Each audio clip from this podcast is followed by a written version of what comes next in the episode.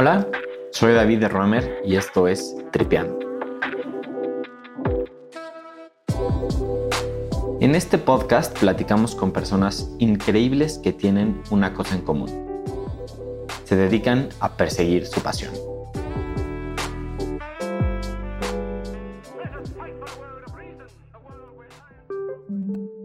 Hoy platiqué con Felipe Corrales. Felipe era un banquero en Suiza cuando decidió darle la vuelta a su vida para dedicarse a la mente y a la espiritualidad. Junto a su esposa han desarrollado el método Libremente, una forma de reprogramar nuestro espíritu y nuestro físico. En esta conversación hablamos sobre cómo combatir la ansiedad, cómo conseguir mayor disciplina y motivación y sobre el rol del ejercicio en nuestra salud mental.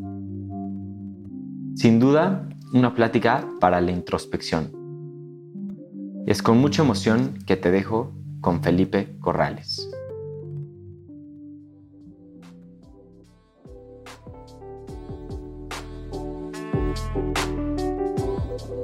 Hola Felipe, qué gusto tenerte en Tripeando. Es de verdad un honor que estés aquí. Cuéntame cómo estás. Bueno, David, muchas gracias por esta invitación tan grande. Gracias a todo tu equipo y todos los seguidores y el público que nos está escuchando y de pronto viendo el día de hoy. Muy bien, muy bien desde por acá de Medellín, Colombia.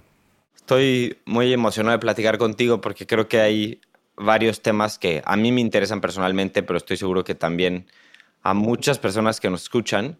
Y quería empezar platicando sobre el método libremente, que nos contaras un poco de qué es y cómo se desarrolló. Claro que sí, bueno, te cuento un poco libremente. Es una escuela que fue creada por mi esposa Carolina Giraldo hace 13 años. Ella es una ingeniera administradora y a través de los trabajos que ella hacía como ingeniera, ella veía que el público la buscaba mucho para pedirle sugerencias, consejos. Ella estudió PNL, se formó como profesora de PNL y fundó libremente. Libremente empezó a crecer en el mundo de la PNL hasta que en el 2000 2015-2014 llegué yo. Yo soy economista, conocí a Caro, la conocí por eh, Tinder, nos enamoramos, nos casamos, todo fue una historia muy, muy chévere, muy bonita. Y yo empecé a aportar otro matiz a libremente. Yo empecé a aportar mucho el tema espiritual, ¿sí? Entonces empezamos a vivir el tema de la meditación y justo llegó la pandemia. Ya antes de la pandemia estábamos creando, o estábamos haciendo una creación nuestra, que era el tema del amor, de conectar la mente con el corazón. Cuando llegó la pandemia, empezamos a, testear en las personas que tenían COVID, en personas que estaban con crisis de ansiedad. Bueno, no sé si has escuchado el tema de corona divorcio, que empezaron gente masivamente a divorciarse, a separarse, peleas familiares. Entonces entramos en una demanda, nos empezaron a llamar muchas personas a que les ayudáramos, pero nosotros estábamos full time en la presencialidad. Entonces dijimos, bueno, esto ya nos ha funcionado a distancia porque pues nosotros estamos en Colombia, pero hemos atendido personas de todas partes y funciona. Entonces empezamos a hacer las modificaciones necesarias a nuestros entrenamientos y tratamientos y creamos el método libremente. Entonces el, el método libremente se basa en hacerle entender a la persona de que lo más importante es que haya una conexión entre la mente, o sea, el cerebro, esa parte del cerebro, y entre las emociones, o sea, el corazón. ¿listo? Entonces nosotros enseñamos, tenemos una, pues, una frase que es, te enseñamos a pensar con el corazón y a sentir con el cerebro. Entonces, a través de esto hacemos tratamientos, hacemos entrenamientos y el método libremente ya tiene 16 mil personas trabajadas Hemos entrenado más de 16 mil personas con el método Libremente. En estos momentos tenemos algo que se llama la mentoría de Libremente, que es a través del método Libremente sanar a las personas. Me quiero regresar un poquito porque mencionas esto del PNL. ¿Qué es y, y cómo funciona?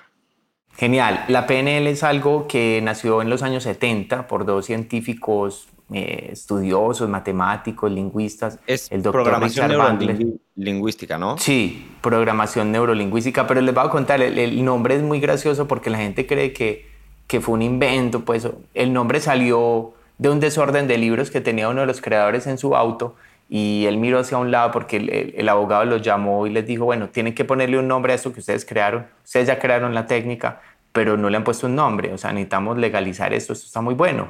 Y ellos dijeron, no, pero no sabemos qué ponerle, esto lingüístico, esto es neurológico, esto es matemática.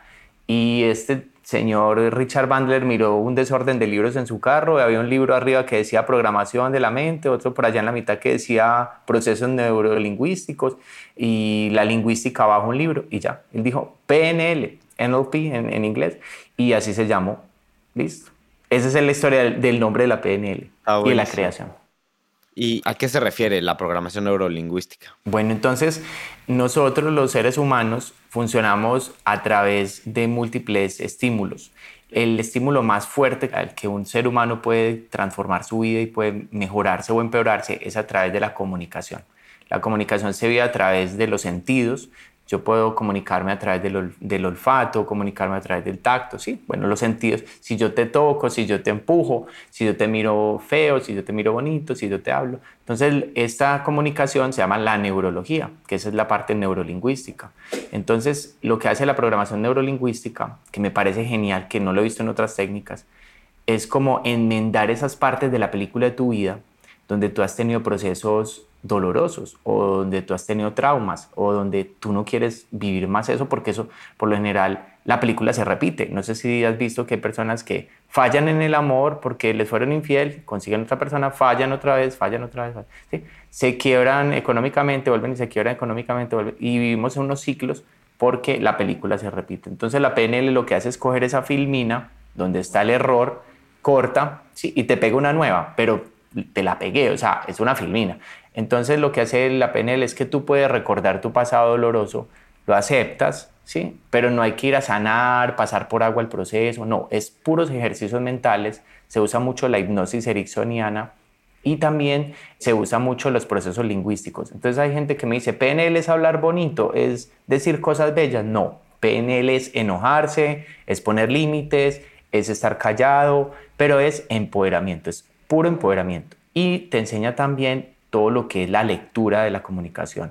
Entonces un programador neurolingüístico tiene habilidades de leer la corporalidad, puede leer y detectar que una persona está mintiendo, está diciendo la verdad, que, que si le gusta algo, que no le gusta. Entonces a veces también nos contratan, por ejemplo, para hacer lecturas en entrevistas cuando pasa algo en una empresa o algo y tenemos la habilidad de hacer esas lecturas. ¿Te pasa mucho que hay personas escépticas a PNL Sí, sí, inclusive la PNL yo les digo, sí, tienen toda la razón porque es una pseudociencia, no es una ciencia que ha sido avalada y esto tiene un origen muy justificado. Resulta que la PNL cuando se creó, cuando estos señores estaban patentando su técnica, ellos tuvieron un llamado de algunas universidades americanas y ellos no quisieron vender la técnica. Estas universidades ofrecieron dinero para comprarla y pues enseñarla a, través de sus universidades. No accedieron porque los creadores fueron universitarios, son doctorados y sabían que no lo iban a aprovechar al máximo y lo, la PN les enseña en centros, en escuelas. Entonces los programadores neurolingüísticos, entrenadores como yo y mi esposa, no podemos entregar esto a la academia pues, regular que conocemos, a las universidades o a las escuelas, porque no les van a enseñar de la manera que enseñan los creadores de PNL. Estos son entrenamientos que son vivenciales, son del ser, hay que probarlos en el ser, no en un cuaderno. O sea, tú nunca vas a escribir una clase de PNL. Pues si quieres escribir, escribes, pero es así como te la estoy comentando a ti. Así es, te estoy dando una clase de PNL. Entonces es la vivencia, yo vivo esto. O sea, yo, yo tengo una fobia, ¿cómo se me quita? Yo tengo una crisis de pánico, ¿cómo se me quita? Yo, pues imagínate, David, tú, no sé, te bajas de un avión y te da una crisis de pánico porque tienes que ir a embarcarte a otro avión y entonces tú vas a ir a buscar la libreta de PNL a ver qué era lo que tenías que hacer. No, o sea, tienes que vivir el proceso, entonces tú tienes que llevar las herramientas. Entonces ellos no accedieron a vender la técnica y por eso se volvió pseudociencia, porque no fue admitida por estas escuelas americanas. Entonces sí tenemos algunas personas que la critican, pero yo en realidad, yo soy pues economista, soy, vengo del área de la matemática, soy muy de probar las cosas y la he probado en mucha gente y en mí. Mi caso personal, mi mejora, mi cambio de vida, salir de enfermedades, ha sido como con lo que yo más me he dicho, esto funciona. Pero es una pseudociencia. Y tú, siendo economista, o sea, me imagino que tu trayecto no fue un brinco directo de tu carrera a dedicarte al método libremente, sino que pasaste por ciertas transiciones, ¿no? ¿Cómo fue esa decisión de, darle esa vuelta a tu carrera también? Sí, David, mira, yo pasé por una época cuando estaba trabajando pues ya en, el sector financiero. Yo estudié en la Universidad de Montreal, yo soy canadiense, también tuve la oportunidad de vivir mucho tiempo en Canadá. Y cuando estuve allá me divorcié y yo ya trabajaba en el Banco de Montreal, tenía un, un buen cargo, todo, pero entré en una depresión impresionante. Y yo empecé a leer muchos libros de autoayuda. Hay gente que dice, no, los libros de autoayuda no sirven. Sí, sirven.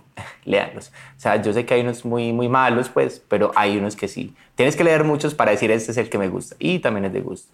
Y, y empecé a leer libros como Deepak Chopra, Luis Hay, Bruce Lipton, pues, o sea, médicos, psicólogos, gente muy reconocida que hablaban de la programación mental. Entonces empecé a buscar y es que fue muy gracioso porque yo en esa búsqueda de programación mental me programé inconscientemente sin querer hacerlo, sin, sin haber estudiado la técnica, y empecé a ver cómo funcionaba en mi vida eh, la programación que yo me estaba haciendo. Como yo soy matemático, eh, pues estudié matemáticas, no es que sea pues el, mejor en matemáticas, pero sí estudié muchos años matemática, mis procesos mentales entran muy fácil con código, o sea, con repetición. Acuérdense que las letras son una traducción de los números. Vivimos en códigos, ¿sí? como en la Matrix, vivimos en puros códigos. La PNL hace eso. Entonces, yo soy una persona muy programable, yo soy muy sugestionable. Si tú me cuentas a mí un cuento, una mentira bien contada, yo me la puedo creer porque yo soy muy sugestionable. Hay gente que es así. Eso está bien y, y bueno. Y yo empecé a, a ver que esto estaba funcionando en mi vida y una de las cosas que yo le pedía a, estas programaciones era una pareja. Y lo más gracioso es que encuentro a Carolina Giraldo, mi esposa, profesora de programación neurolingüística, una de las mejores de Colombia. Yo decía, pero esto es increíble, o sea, como el universo. Sí, entonces también acá hay un tema de la programación neurolingüística muy importante y de otras técnicas, pues que ahorita si quieres hablamos. Pero la PNL es de las que más me gusta, es porque eh, sí funciona, es muy rápida. Acuérdense que los procesos mentales no pueden ser lentos. La mente tiene neuronas, las neuronas viajan a una velocidad como la de la luz. Entonces, la neurona lentamente no puede transformarse, es rápida, coge, capta la información. El cuerpo de pronto es más lento, ¿sí? Tú tomas un vaso de agua y a las horas vas, y, vas al baño, pero la información entra acá y inmediatamente te convence, se queda ahí, no sale, se queda ahí instalada. Entonces, la PNL, por eso yo la he abrazado tanto en mi vida y la recomiendo tanto, porque sí funciona y funciona más rápido que algunos otros procesos. Y digo, esto se me hace muy interesante, sobre todo también cuando se aplica a problemas pues muy comunes, ¿no? Que escuchamos. Uno de esos siendo la ansiedad, que ya platicamos antes. Y quería preguntarte un poco de eso, ¿no? Yo es algo que no se platica tanto o no se ha platicado tanto en este podcast, pero pues es algo con lo que yo he vivido y tengo una cantidad de amigos y conocidos que no sé si a partir del COVID como que lo he notado más, pero he conocido muchas personas que, que batallan con ansiedad y quería preguntarte qué es la ansiedad, ¿no? En general y cómo se puede tratar. Claro que sí. Bueno, voy a comenzar contándote un caso de alguien que me gusta mucho lo que tú dices porque a algunos amigos tuyos les ha dado y en algunos momentos todos hemos podido pasar por la ansiedad. Pero les voy a contar este caso. Resulta que cierto día me llama alguien y me dice, necesito urgente que me atiendas. O sea, estoy al borde de quitarme la vida. Y, y era alguien pues que yo conocía, eh, fue un vecino de donde yo vivía anteriormente. Y yo decía, pero no puede ser. Bueno, le dimos una cita, nos sentamos y resulta que llorando me decía, yo no entiendo qué me pasa. Tengo la mujer que siempre soñé, tengo el carro que siempre he querido, me compré la moto que soñé, tengo un caballo, ¿cierto? Siempre he querido un caballo, tengo un caballo. O sea, todo lo que yo he soñado y todo lo que yo he visto que me ha gustado hacer, lo he podido hacer. No tengo estrés en mi trabajo, tengo estabilidad laboral, amo lo que hago y tengo una crisis de ansiedad. Bueno, resulta que este chico está, acá hay una, hay una ruta acá en la ciudad de Medellín que hacen mucho los ciclistas que es muy difícil, pero es muy agradable porque es subiendo una montaña y es un lugar muy bonito de la ciudad, se llama Las Palmas, y él salió con sus amigos a hacer Las Palmas, es una ruta como de, de una hora montando en bicicleta. Y resulta que llegó un momento, pues como es una montaña, llegó un momento en que su mente le dijo, tírate, tírate de la montaña, tírate a, o sea, quítate la vida. Entonces él como que iba en la bicicleta, como que él brincó, como que pues, y es un hombre muy positivo, muy alegre, o sea, es muy, muy, muy bella persona. Entonces él decía, no, pero, eh, pero yo por qué me voy a tirar y se reía pues él solo, él con sí mismo. Y esa voz se, incrementaba, se incrementaba, se incrementaba, le decía quítate la vida, no vales nada. Y esa voz se incrementaba, se incrementaba, entonces él tuvo que parar y sus amigos, iba con unos compañeros, le dijeron, ¿qué pasó? Cuéntame. No, tengo como un malestar, pues porque como le iba a decir a sus amigos, tengo una voz en la cabeza que me dice, tírate por acá. pues es una locura. Y resulta que los amigos, no, pero entonces toma agua, ¿qué quieres? ¿Quieres comer algo? Tengo una barra, cómete una barra de proteína. Y él, no, no, no, no, es que no me siento bien, pero es como de, de la cabeza. Ah, tómate una pastilla. Y mira que ese es el tema. Todos creen que es un tema de dolor, ¿sí? Bueno, y entonces él dijo, voy a seguir. Y siguió y entraron como un lugar, ya estaba muy alto y ese alto ya habían como unas nubes pasando, entonces estaba como mucha neblina. O sea, se veía como, como tenebroso el lugar, un poquito por así decirlo, pero era de día. Y empiezas a vos, quítate la vida, no vale nada, tírate, hazlo ya, nadie te quiere. O sea, la voz era una voz, una, como un alter ego del mismo hablándose. Y ahí sí tuvo que parar, le contó a los amigos, tengo una voz en mi cabeza que me dice que me tire entonces todos pararon, llamaron, pues eh, ellos tenían a alguien que los vigilaba en una camioneta, los montaron las bicicletas y se fueron para el hospital a llevarlo a él. Empezó su crisis de pánico, inmediatamente lo remitieron a un psiquiatra y él dijo, no, yo quiero consultar primero antes de que me den medicamentos y me internen en algún lugar porque yo soy una persona sana. O sea, yo no tengo por qué estar así. O sea, esto no tiene por qué haberme pasado. Entonces voy a dar el significado de esto, qué es lo que está pasando. Voy a dar los síntomas que yo he podido evidenciar en, en las personas que atiendo. Pero esto quiero dejarlo, David, pues muy claro de que no soy la última palabra de por qué está dando esto. ¿sí? Pero lo que yo he evidenciado, primero que todo, la vacuna del COVID, yo ya he visto en varias personas que tiene que ver mucho con esto. ¿Sí? Cierta vacuna que se pusieron algunas personas desarrolló mucho la crisis de ansiedad y esto, lo, esto ya está publicado en muchos sitios en internet, ya hay muchas investigaciones de que la vacuna generó mucho estado de ansiedad en algunas personas. Bueno, dos, hay una tendencia ahora muy grande donde la gente piensa mucho en el futuro y en el pasado. O sea, esta es la época, estamos viviendo una temporada demasiado fuerte donde la gente no está viviendo el tiempo presente. No sé si me hago entender, David. O sea, la gente está, ¿qué hago mañana? ¿Qué hay para hacer dentro de un mes? Mis planes para el año entrante qué lástima que perdí mi novia, qué lástima que perdí mi trabajo. O sea, nadie está viviendo en el presente, están muy, muy entre tiempos. La ansiedad, como te decía yo ahorita cuando te explicaba la PNL, la ansiedad es vivir atemporalmente, vivir en un tiempo que no es el que estás. O sea, no sé si has visto algunas personas que tú sales, o amigos tuyos que tú sales con ellos y tú los ves como mirando al vacío, los ves como perdidos. Claro, o estresados por el futuro. Sí. Y, nos pasa mucho, como que estamos mirando a alguien, hablando con alguien y nos vamos. No, pero inclusive no estamos estresados, como que la mente dice, desconéctate. Esos momentos, cuando está pasando eso, es que son los primeros avisos de que puedes estar entrando en una crisis de ansiedad. ¿Sí? Entonces, esto le puede dar a cualquier persona, no tienes que estar pasando por situaciones difíciles, no tienes que estar consumiendo cosas raras, esto le puede dar a cualquier persona. ¿Qué nos dimos cuenta con, en el caso del chico que te contaba ahorita, es que estaba en su bicicleta? Él estuvo muy pensativo en unos negocios que quería hacer, estaba muy preocupado porque se quería casar con su novia, bueno, habían unas tonterías muy pequeñas de las cuales él metió mucha atención y esa atención le fueron desarrollando la crisis de ansiedad. La crisis de ansiedad, les voy a describir para los que nunca les ha dado, es como si ustedes estuvieran en un avión y el piloto dice, se va a caer el avión y no hay cinturones de seguridad. Y usted no sabe qué hacer, usted no sabe manejar ni el avión ni nada y el piloto no sabe nada más qué hacer. O sea, es como que tú estás en caída, sabes que te vas a, caer, pero no puedes controlar la situación. Y esto da ese nivel mental. Puede dar vértigo, puede dar náuseas, da desespero, dan ganas de quitarse en la vida, ¿sí? Recomendaciones para esto, buscar un especialista inmediatamente, ir al hospital o buscar un terapeuta que trabaje de lleno esto. Esto es un tema que se tiene que tratar urgente. Esto es como si tú te hubieras cortado y tienes que ir a urgencias. En urgencias no te van a decir mañana te, te coso, no. Tengo que coserte ya. Si, si tú tienes un infarto, te atienden ya. Lo mismo pasa con la crisis de ansiedad. Hay que atenderla inmediatamente. A mí me pasó, digo, algo similar como una crisis de ansiedad hace unos años.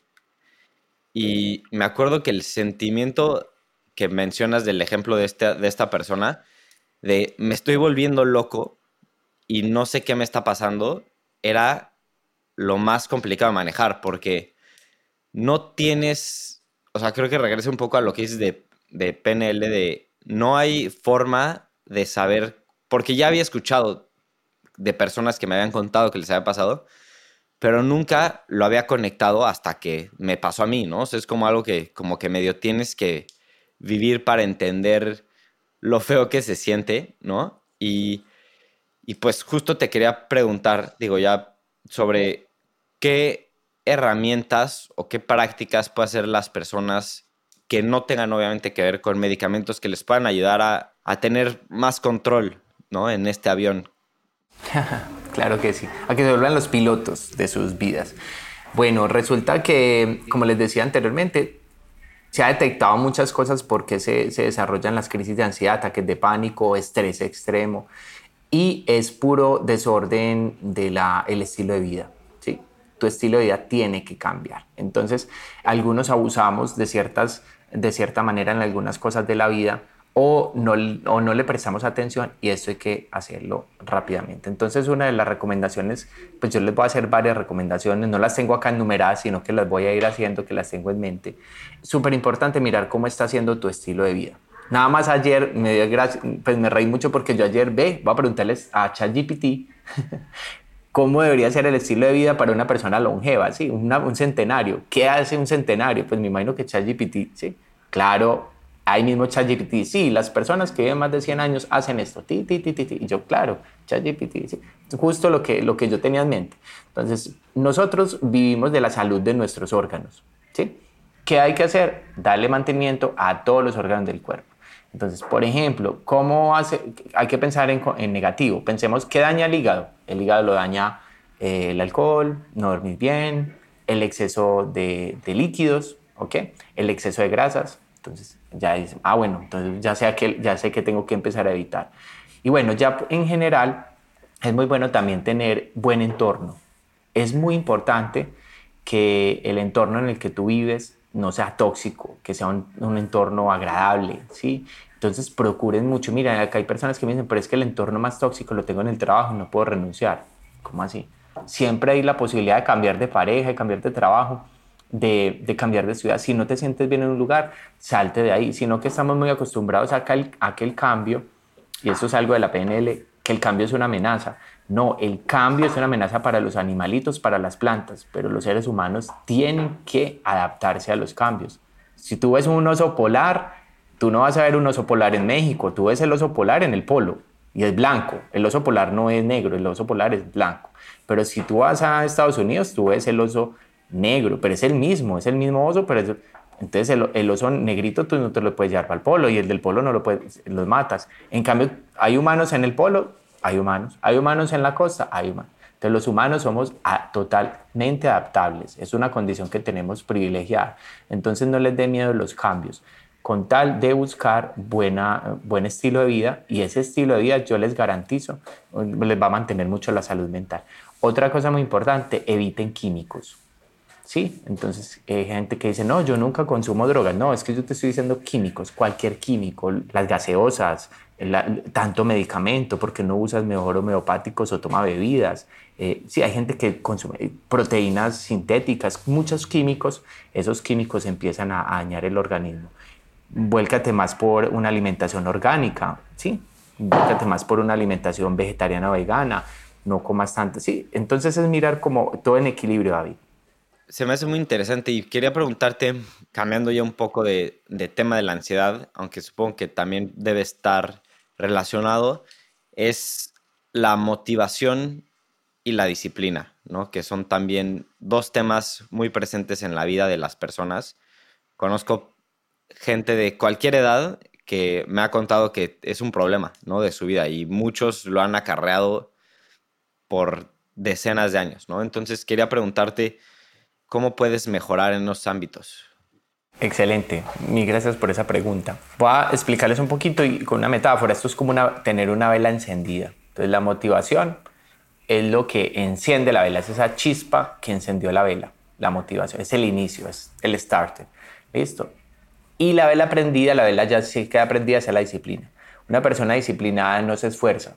Las personas que somos disciplinadas ya por osmosis, por porque ya arrancó hace rato esa motivación, ya no necesitamos eso. Yo me levanto por la mañana y yo me voy a trotar una hora y me subo unas lomas y yo tengo amigos que me dicen, ¿cómo te subes esa loma trotando? Tú estás loco, Felipe Corrales. Y yo, no, yo me la subo, eso es disciplina. Yo ya no me motivo, yo ya no digo, por favor, Diosito, universo, déjame trotar esta loma. Esa es la, listo. Pero entonces, por ejemplo, te voy a dar un ejemplo, no te conozco 100% David, pero veo, veo cómo se ve tu casa y eso.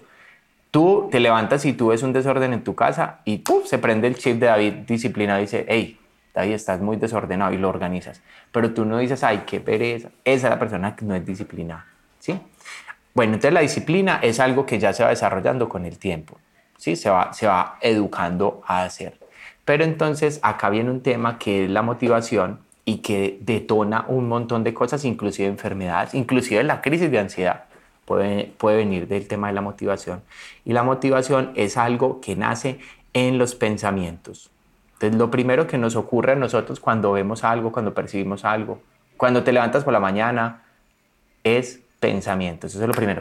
Inclusive estás soñando, te levantas y lo primero, ay, verdad, hoy es viernes, ay, hoy es sábado, hoy hay que ir a trabajar, uy, qué día tan frío, uy, qué pereza, uy, qué dolor de cabeza. O sea, lo primero que viene a tu cabeza es pensamientos. Esos pensamientos van a ir a convertirse en la motivación o la desmotivación. O ya sigo aburrido o sigo muy con mucha energía y voy a hacer miles de cosas. Y va a empezar a alimentar la disciplina o la indisciplina, o sea, cualquiera de las dos. La que yo esté alimentando la disciplina es como, como dicen por ahí la metáfora, es el lobo que tú alimentes, ¿sí? el lobo de la disciplina, bonito, grande, fuerte, o el indisciplinado que es flaco, moribundo.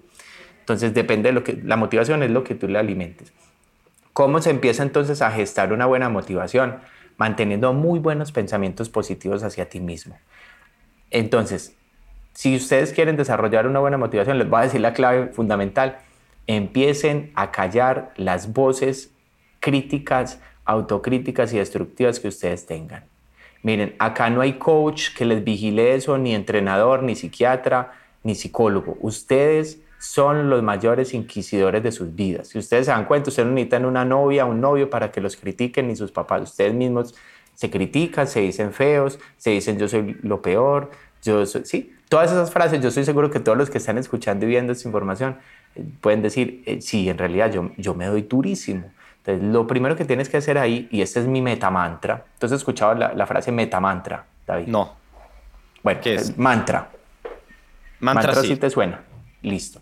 Entonces, un mantra es una frase que se hace repetidamente, surge un efecto. Entonces, los mantras vienen del, del hinduismo, ¿cierto? Del, del sánscrito en, en la India. Y meta ¿Qué es la meta? Es el lugar deseado, es como superior. Entonces un mantra es una frase repetitiva y meta mantra es mucho mejor que un mantra, por así decirlo. Es como el super mantra, ¿listo? Mi meta mantra preferido, la cual es, es cállate Felipe. Ese es el preferido mío. Entonces yo empiezo, ay, qué día tan aburrido. Yo digo, cállate. Sí, y me digo feo, hey, te quedas callado. ¿Sí? La gente dice, la programación mental es llenarse de frases bonitas. Yo le digo a la gente, no la programación mental es no tener frases. Si tú vas a donde un monje budista y te subes a una montaña y le pides un consejo, el monje se va a quedar callado. y, te, va a mirar al sí, y tú dices, pero este señor no me dice nada. Es que no hay nada que decir. Es que esa es la paz. La paz mental no está llena de palabras, es, es un vacío. ¿sí? Tú ves la gente más exitosa y, y que fluye en la vida, son más silenciosos son más planos en la comunicación, dicen lo que van a decir y ya. Entonces, cállate de esas frases. Ah, estoy aburrido, cállate. David, quédate callado. Y te haces como una cacheta. Yo a veces hago así. Mi, esposa hace mucho así. Estoy, por ejemplo, conduciendo el, carro y, por ejemplo, alguien se atraviesa, ¿cierto? Cuando alguien se atraviesa una moto o una persona, tú en tu cabeza dices, ah, estúpido, tonto, y yo tan bruto también, ¿cierto? Entonces, yo veo que mi esposa a veces hace así. Y yo, ah, eh, me imagino. Sí, pero es, es bonito porque exteriorizamos lo que pasa por la cabeza. O sea, le decimos a la mente, no me gobierne, yo te gobierno a ti. ¿Y cómo gobierno yo la mente? Cállate. Listo, entonces metamantra de ahora en adelante, cállate y dices tu nombre. Y empiezas a eliminar esas frases negativas. Y empiezas a ver cómo te levantas, porque si ustedes se ponen a ver, el universo está creado, el universo no está en un caos, el universo está creado para que se esté en armonía. Si ustedes salen, la mayoría de los lugares donde salgan, vas a escuchar pajaritos, vas a ver que todo transcurra bien. Nosotros no nos levantamos en un holocausto todos los días o en una película de zombies, nosotros nos levantamos en bienestar. Entonces no, hay, no es normal que te levantes triste o desmotivado. Eso es un invento que te has creado en tu mente y para eso hay que callarla. Tengo una pregunta a partir de, de lo que mencionas y me gustaría ver cómo se acopla porque yo lo que he escuchado y de alguna forma como que he tratado de aprender un poco es que muchos de los pensamientos que nos llegan no los podemos controlar, ¿no? Son pensamientos que como te llegan, ¿no? Y a veces el tratar de, de pelearlos o de evitarlos, por ejemplo, en el ejemplo que tú pones de tu amigo, bueno, no de tu amigo, pero de la persona que subía la, la bicicleta y le llegan estos pensamientos. Sí, es amigo mío. ah, bueno, está bien, está bien. Como, la idea de tengo que pelear contra estos pensamientos y no puede ser que me está pasando esto, como que justo los atrae más, ¿no? Bueno, yo había esta parte de no pienses en un elefante rosa, pues es lo primero que va a hacer, ¿no? Entonces, como que hay una parte también de acepta los pensamientos que te llegan y neutralízalos, ¿no? No les des tanto poder. Y sé que está relacionado también con lo que dices, pero ¿cómo funciona esta parte de cállalos, pero al mismo tiempo no los combatas o no sé qué opinas como de esta dualidad. Sí, súper.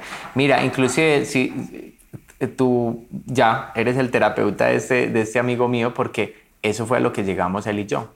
Él creía que, que para ser exitoso tenía que siempre estar pensando mucha cosa. Y a, mucha gente le dicen eso.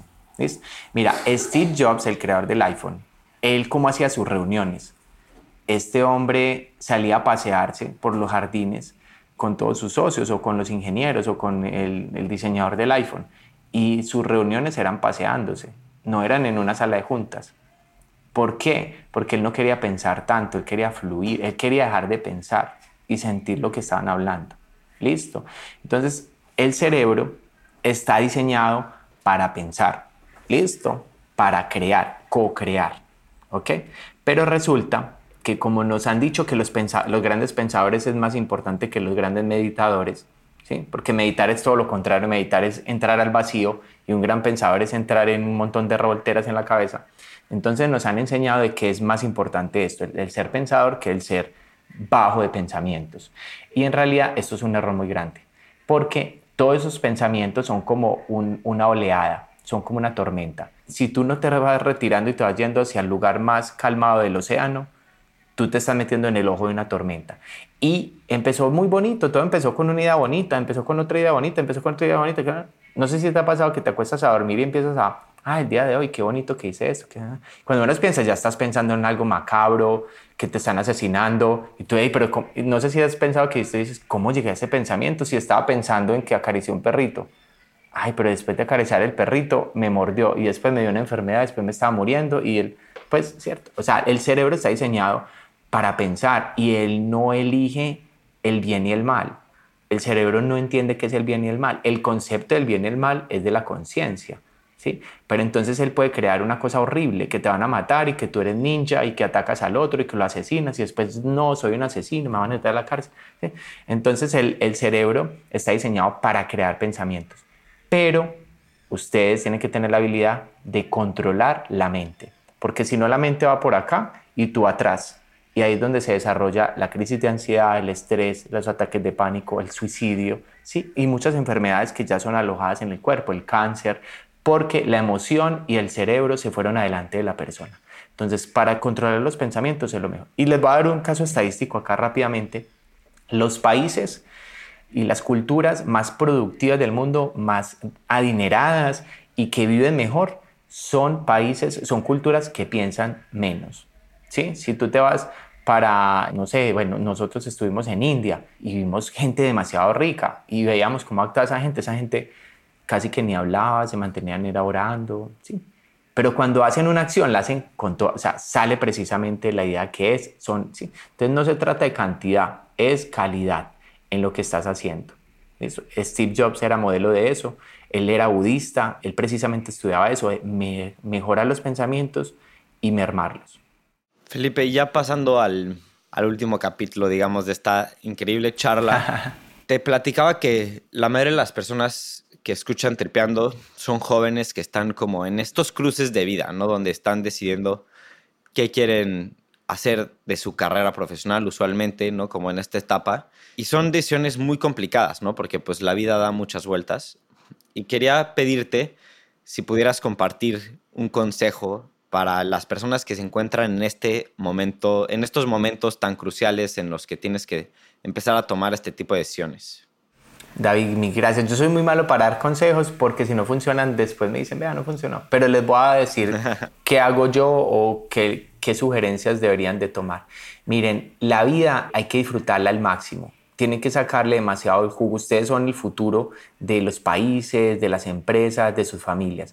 Entonces, sáquenle al máximo. Dejen todos los vicios y las adicciones que les estén perturbando el tiempo. El tiempo es oro, entonces si estás perdiendo tiempo en cosas que tú dices, no, esto no es productivo. Miren, hay cosas, hay gente que me dice, Felipe, pero yo soy gamer, eso será que es perder tiempo, pero si tú estás en una competencia gamer, no, porque eso, eso es lo que vas a hacer. Pero si tú sientes que estás haciendo algo por ejemplo, la pornografía, las adicciones, ¿sí? salir con gente que es tóxica. Y si tú sientes que eso no está cumpliendo para ti un propósito de que te eleves trascendentemente, entonces déjalo. También busquen todo lo que los lleve a encontrar su propósito de vida. Nosotros somos seres espirituales, carnales y con alma, y el alma trae una información que define cuál es tu destino si no te estreses, no te vuelvas ansioso por buscar tu propósito, sino para eso también hay personas que te ayudan, pero busca ese propósito porque cuando tú lo encuentras, se prende la motivación, es una motivación como automática y tú empiezas a hacer cambios y mejoras en tu vida. Entonces, siempre encuentra todas esas habilidades y, y todo ese propósito que tienes y anda por la senda del bienestar, no del bien, sino del bienestar, de sentirte bien, ¿sí? Y busca siempre esa fuerza interior que te vaya llevando y guiando ahí. Bueno, como decimos en Libremente, siempre busca lo que haga conectar tu mente y tu corazón. Me encanta, me encanta. ¿Y cómo podemos encontrar el método libremente? ¿Cómo podemos aprender más sobre la, el PNL? Claro que sí. Bueno, ustedes pueden buscar en redes sociales y en, web soylibremente.com. Ahí van a encontrar. También pueden buscarme a mí, Felipe Corral Libremente. Yo estoy en todas las redes sociales, Spotify, en YouTube. Tenemos un canal de YouTube buenísimo también para que miren información y hay mucho contenido, mucho contenido. También nosotros tenemos entrenamiento, somos una de las escuelas más importantes de Latinoamérica en programación neurolingüística y también tenemos procesos terapéuticos y privados. Yo tengo el honor en estos momentos de, pues, de estar contratado por una de las empresas de, de, Colombia más importantes que se llama Ecopetrol, soy uno de los conferencistas, entonces también si de pronto a nivel empresarial o así necesitan como una charla o conferencia, también podemos hablar. Genial, Felipe, pues estaremos igual dejando los links en el episodio para que los chequen. Y de verdad te agradezco mucho, Felipe. Ha sido una charla muy interesante, muy práctica, que creo que eso vale mucho. Y de verdad agradecido porque hayas estado entripeando. No, gracias a ti, David, y a todos los que están escuchando y, y viendo esta información. Gracias. Bendiciones. Fight for a world of reason, a world where science and progress will lead to all men's happiness. Why do we crystallize imagination? I have my mind. My mind needs books like a sword needs a whetstone.